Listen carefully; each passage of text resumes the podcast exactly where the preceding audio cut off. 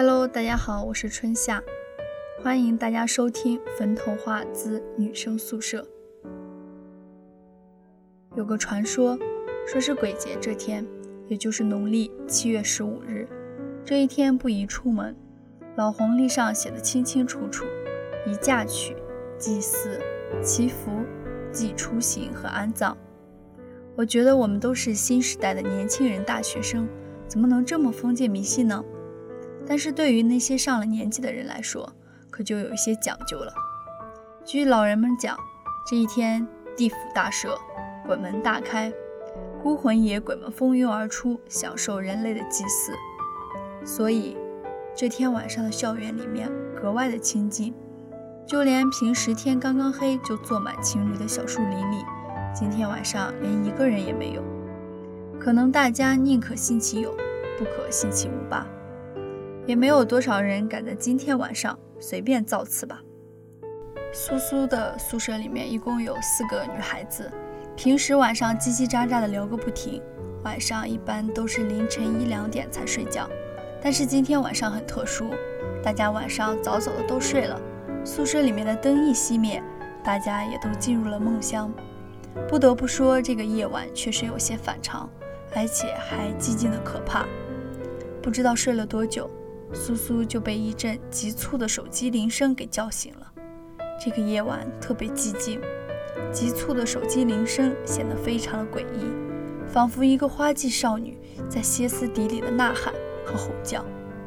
感觉这个手机铃声非常的刺耳，还在想，这到底是谁的手机铃声呀？这么难听。苏苏听到这铃声还感到头疼。不知道这到底是什么铃声，一直弥漫在整个宿舍里面，而且还一直在响，丝毫没有要停止的意思。奇怪的是，铃声仿佛是从他自己的手机里面传来的。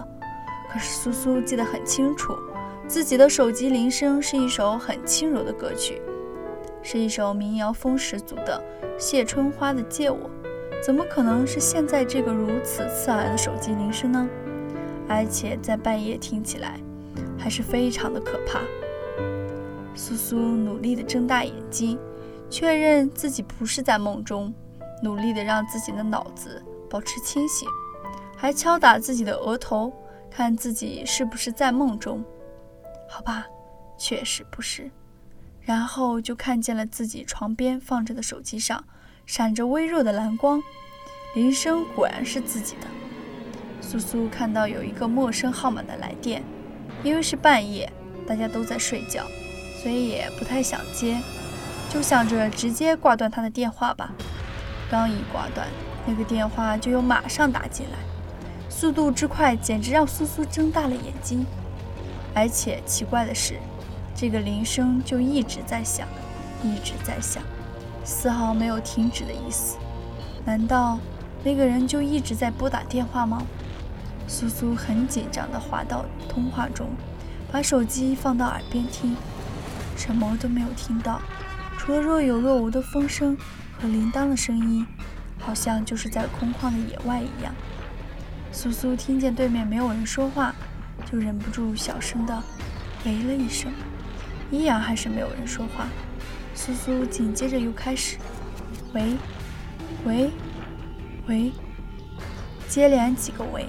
都还是没有人应答，难道说对面的人不会说话吗？只是这一次手机对面的铃铛的声音非常的悦耳，很有旋律，让人听得非常舒服，而且呢自己还感觉很享受，心旷神怡，感觉自己都要跟随着音乐翩翩起舞了，让人感觉轻飘飘的，不知不觉中。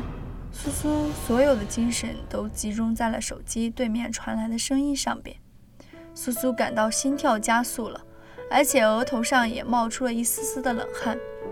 这次苏苏真的着急害怕了，赶快想把手机的铃声按掉。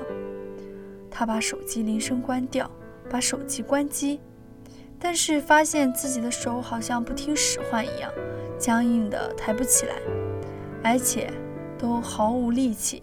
软绵绵的没有劲，肢体却不时神经的抽搐一下。苏苏急了，连忙集中所有的力气和精神，猛然发力，终于发力，终于挥动了拿着手机的右手，将手机扔了出去。手机被重重的摔在了地上，可怕的铃声戛然而止。苏苏松了一口气，躺在床上，精疲力尽，大口大口地喘着气。刚才这究竟是怎么一回事呀？刚才所发生的是场梦，还是幻觉呢？苏苏光着脚丫子站在地上，捡起手机，仔细地端详了半天，也没有发现什么异常。一阵夜风拂过，苏苏打了个寒战，缩着脖子。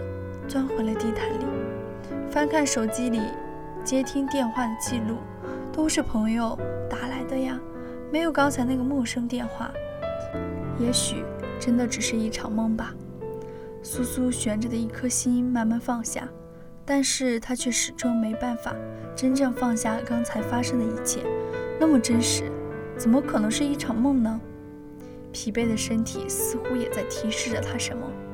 苏苏头昏脑胀。想了半天都没有想明白，索性把手机关了睡觉。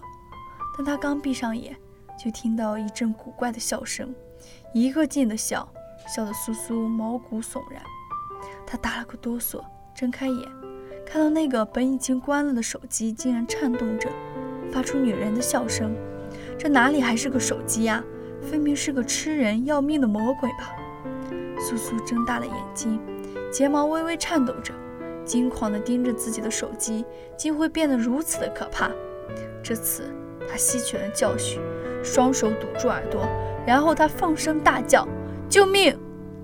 随着簌簌的叫声，寝室有人醒来了，打开台灯。